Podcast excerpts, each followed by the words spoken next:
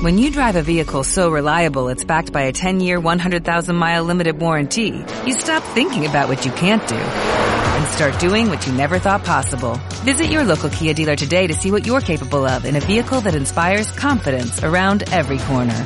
Kia, movement that inspires. Call 800-333-4KIA for details. Always drive safely. Limited inventory available. Warranties include 10-year 100,000 mile powertrain and 5-year 60,000 mile basic. Warranties are limited. See retailer for details.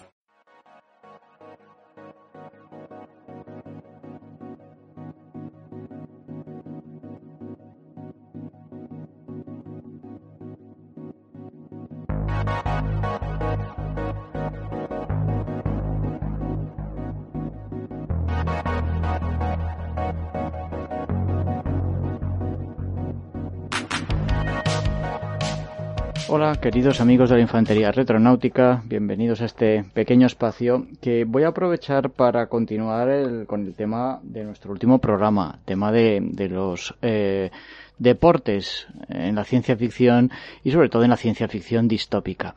Eh, se mencionó eh, en el programa y luego en, algunos de los comentarios que, pusisteis en las redes sociales una película que es la que quería traer aquí, de la que no hablamos en el programa quizá porque mm, se nos escapaba ya de lo que suele ser el marco temporal de las obras que comentamos, y que se trata de Acero Puro, una película del año 2011. Bien, em, la película nos lleva a la tercera década del siglo XXI, eh, cuando uno de los deportes más populares del mundo es el boxeo de robots. Son combates en los que pelean grandes máquinas dirigidas por humanos que se machacan la una a la otra hasta que una de ellas queda convertida en chatarra. El protagonista es Charlie Keaton, que lo interpreta Hugh Jackman, que es un antiguo boxeador, pero boxeador de verdad, físicamente, eh, que está en horas bajas y que no ha sido capaz de reconvertirse al nuevo mundo. No está feliz, es una persona amargada que recorre el medio oeste americano con un viejo robot participando en, ferias rurales por poco dinero y esquivando como puede a sus muchos acreedores. Bien, en una de estas eh, su robot es destruido por, por un toro durante uno de esos shows para paletos y Charlie recibe la noticia de que una antigua novia ha muerto dejándole la custodia del hijo de, ambos, un, niño de 11 años llamado Max, que lo interpreta Dakota Goyo, y del que Charlie nunca se había preocupado. La tía de Max, eh, o sea, la, hermana de la exnovia, quiere quedarse con, el niño a, toda costa. Y Charlie aprovecha la oportunidad para sobornar al, marido de, la tía, ¿no? al que es un millonario, eh, Marvin Barnes, eh, poco le, dice que si le paga 100 mil dólares, pues vale, que renuncie a la custodia y que el niño se quede con ellos. Marvin accede con la condición de que Max se quede con Charlie todo el verano mientras él pasa las vacaciones en Italia con su mujer porque ya lo tenía previsto. Bien. El caso es que Charlie se gasta inmediatamente todo el dinero en comprar un robot japonés de alta competición que se llama Noisy Boy. Está, este hombre está entusiasmado, eh, y bueno, Max, le, el chavalín, le ayuda a ponerlo a punto, pero en el primer combate que, que libra, pues lo, lo, destrozan. Esa noche Charlie y Max entran en un desguace para robar accesorios que, con los que puedan reconstruir el robot. El niño tiene un accidente, está a punto de despeñarse por un foso. Lo que pasa es que en el último momento eh, su ropa se queda enganchada en un viejo robot que estaba ahí medio enterrado. Max insiste en llevárselo, mm, eh, entonces Charlie, bueno, accede, eh, el niño lo, limpia y descubre que se trata de un antiguo modelo G2 eh, llamado Atom y que, bueno, esto originalmente su misión no era la de combatir en el ring, sino servir de, de sparring para otros robots boxeadores. Lo que pasa es que Max insiste en, prepararlo para competir y los dos se sorprenden cuando se dan cuenta de que, de que Atom puede ganar las peleas gracias a los movimientos que programan en su memoria a partir de los movimientos que realiza el propio Charlie, que como ya he dicho era un antiguo boxeador. Total que Charlie, gracias al, entusiasmo y al carisma del pequeño Max y a, los movimientos poco ortodoxos del robot, pues bueno, se embarca en una carrera meteórica que sorprende a todos y que, victoria tras victoria le lleva a enfrentarse al robot mmm, líder de la liga profesional, una máquina con fama de invencible llamada Zeus y que está financiada por una gran corporación. Y ahí se van a mezclar pues ya otro tipo de, de intereses y, de intrigas. Acero Puro es una adaptación, eh, bueno, de hecho en, los créditos eh, iniciales pone basado parcialmente de un cuento, de un cuento publicado en 1956, eh, titulado Acero, y escrito por Richard Matheson. Bueno, a Richard Matheson es, eh, en fin, eh, no creo que haga, haya haga falta eh, presentarlo. Es, es un novelista y guionista legendario que, que, ha firmado libros como Soy leyenda, El hombre menguante, El guion del diablo sobre ruedas, entre otros muchos. El propio Richard Matheson adaptó su cuento con el título Acero auténtico, Real Steel, para uno de los episodios de la serie La Dimensión Desconocida. Episodio, por cierto, que estaba protagonizado por Lee Marvin. Las dos versiones de la historia nos presentaban a un, a un, boxeador veterano sin suerte que iba recorriendo los circuitos más marginales de ese deporte con un robot boxeador. Sin embargo, en el cuento el humano acaba disfrazándose de robot después de que la máquina haya sido dañada en un combate y, y, bueno, como digo, se enfrenta, se, disfraza de robot vamos, y, se enfrenta a, a, otro robot, este sí de verdad, en el ring. El cambio más importante de la película de 2011 eh, respecto al cuento es que ahora se trata de una historia sobre avatares, ¿no? Eh, es decir, que, que, es humanos que manejan robots. Eh, esto es una decisión creativa un poco en la línea de otras películas que se estrenaron dos años antes, concretamente Gamer y los sustitutos, de la que ya hablé en otro Micronautas. Y bueno, y por supuesto el Avatar, ¿no? De James Cameron. Todas estas películas trataban sobre humanos que ocupaban cuerpos que podían mover mediante algún tipo de control remoto. Como en el caso de Avatar, Acero Puro pareció haberse concebido eh, y, distanciado así del, del, concepto original de Matheson para convertirlo en un escaparate de efectos especiales y sobre todo del sistema de captura de movimientos, porque ya lo he dicho, en, el cuento, tampoco en el eh, episodio de la dimensión desconocida aparecían robots operados a distancia. Esto, bueno, tampoco es ninguna sorpresa, eh, porque en los créditos de, de, Acero Puro encontramos el nombre de Robert Zemeckis como productor ejecutivo, este es un director y productor que ha dirigido o ha producido bastantes títulos que usaban y yo diría que hasta abusaban de esta técnica. Ahí está Polar Express, eh, Monster House, Beowulf, Cuento de Navidad. Al final, sin embargo, Acero Puro mmm, se inspira sobre todo en un tipo de narración mucho más antiguo que Avatar o, que la propia historia de Richard Matheson y que bien podría ser la primera película de boxeo jamás rodada, ¿no? incluyendo además por el camino clichés de por lo menos otra media docena de, de películas eh, deportivas. Me refiero a la historia del regreso del viejo veterano, del un poco del, del ascenso del pobre pero honrado proletario y su enfrentamiento final con el representante del sistema, alguien rico, codicioso, mezquino.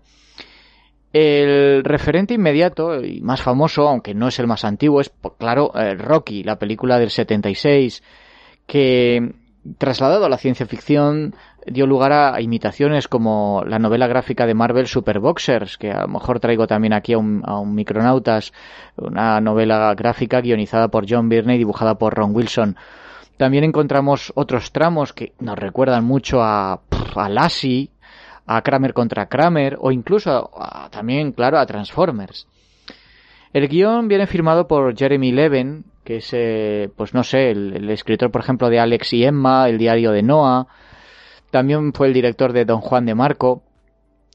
Es un guion que está, vamos, trufado de estereotipos, ¿no? Tenemos al ex campeón alcoholizado, perseguido por acreedores, víctima de una racha de mala suerte, y, y que solo va a poder salir del bache recuperando su autoestima. Tenemos también la chica guapa y generosa que permanece a su lado, con la que tiene una relación un tanto accidentada de, amor-odio. Tenemos al, encantador niño que sirve de inspiración al campeón para alcanzar su, su salvación. La batalla final en la que se juega el todo nada y, en, el, en, la que el, pequeño pero valiente luchador, el David, podríamos decir, cuando casi todo parece perdido, hace el movimiento maravilloso que da la vuelta al combate. Incluso la fotografía nos remite a, esa nostalgia de, la América mítica, con, esas algunas imágenes muy bonitas de paisajes, de puestas de sol al principio de, de la cinta. Acero Puro está dirigida por Sean Levy, que es un director cuya filmografía, aunque económicamente no ha sido muy rentable, todavía está esperando presumir de, contar con una con un buen título, ¿no? Eh, pues no sé, aquí creo que, podemos citar a Recién Casados, Doce en Casa, La Pantera Rosa, Noche en el Museo, Los Becarios, en fin, no es algo para, eh, no sé, de, muy ilustre, ¿no? Entonces, bueno, es un director que no es muy original, no tiene demasiada sutileza, no consigue equilibrar del todo bien el puro espectáculo visual con pasajes más humanos. Esto es algo que, por ejemplo, Steven Spielberg hace maravillosamente bien.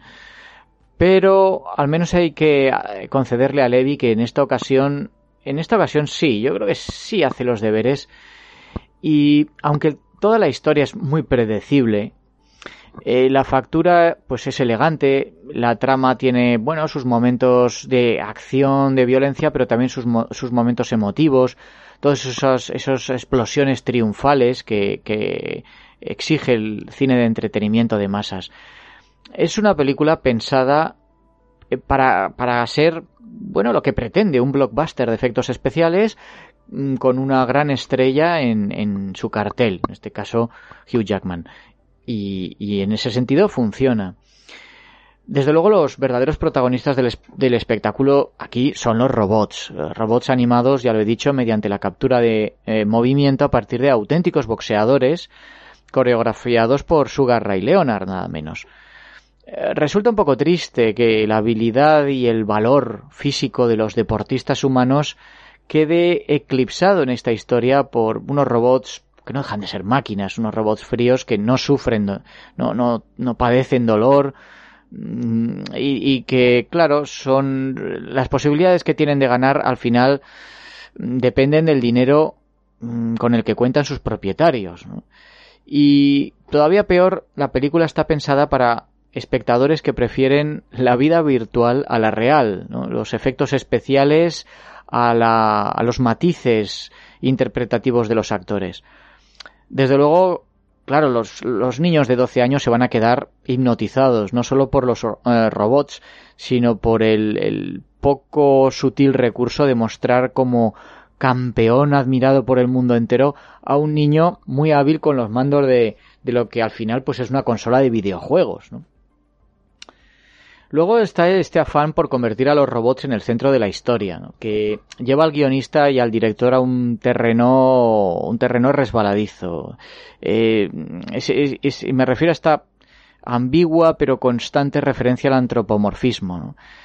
¿Qué quiero decir con esto? Pues que se sugiere que Atom, el robot bueno, entiende más de lo que parece, como que tiene verdaderos sentimientos. Incluso los golpes que va recibiendo durante el combate en el visor le, le como que le humanizan el rostro. Yo creo que Acero Puro no necesitaba este recurso un tanto sensiblero que, que lo lleva al campo de las eh, películas de robots empalagosos como Cortocircuito o El hombre del bicentenario. Al final, eh, un robot es una herramienta, es un avatar y humanizarlo resulta tan absurdo como si en una película sobre un chaval que gana una competición de videojuegos con su Xbox superando un montón de dificultades, eh, pues se nos dijera que el ordenador o la consola tuvieran vida y sentimientos. Bueno, las, eh, claro, las tribulaciones humanas, eh, pues, eh, no sé, se quedan como, como más apartadas, ¿no? En un segundo plano. Me refiero, pues, a todo el asunto del pasado de Charlie, la pérdida de la madre de Max, las diferencias matrimoniales de, la tía del niño, estos delincuentes de poca monta que, que se mueven en el mundo marginal de Charlie, o incluso la historia del, genio japonés que inventó a Zeus, como digo, todo esto se queda en un segundo plano. Con este planteamiento, pues, eh, bueno, claro, eh, los actores de carne y hueso se quedan un poco arrinconados por sus contrapartidas digitales. Aún así, yo creo que el reparto cubre con oficio los personajes que, que, encarnan. Hugh Jackman vuelve a hacer aquí un tipo duro, tosco, malhumorado, pero de buen corazón.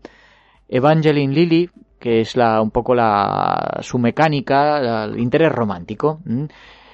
Aquí, pues, es, poco más que eso. Es una cara bonita que está allí para, para agradar a los espectadores masculinos y, y un poco humanizar al, al protagonista.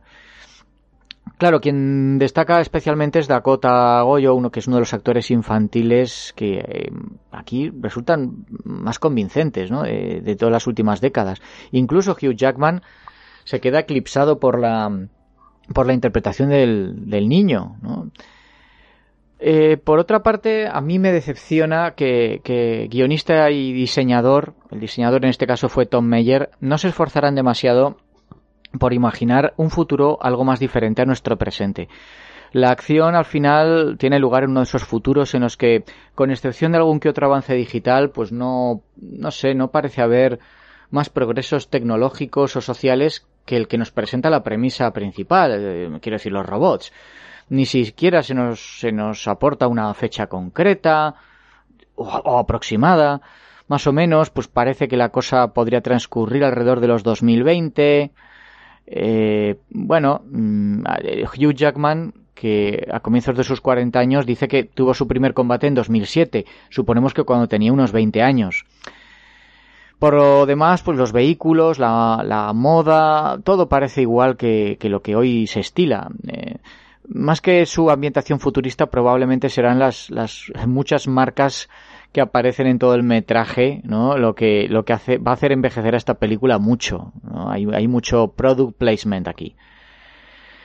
En fin, al final, pues yo diría que Acero Puro es una cinta que no tiene más ambiciones que servir de entretenimiento. Es una cinta disfrutable que todo el mundo puede comprender. Eh, no, no presenta aquí conceptos ni ideas muy sofisticadas ni novedosas eh, como, como el protagonista robótico que tiene, pues parece eh, una película construida con partes desechadas de otros productos. Hay aquí mm, eh, cosas que evidentemente están tomadas de películas de ciencia ficción, de películas deportivas, de dramas familiares. Es una película poco sutil, ruidosa, algo oxidada por los costados, pero que también puede entretener ¿no? para una tarde de domingo en compañía de, los más pequeños de la casa y sobre todo también la disfrutarán, claro, aquellos que, que lo, virtual les resulte más fascinante que lo real. En fin, eh, espero traer alguna otra cosilla más relacionada con, con ciencia ficción y deportes en algún programa próximo, pero entre tanto nos escuchamos en Los Retronautas. Larga vida y prosperidad.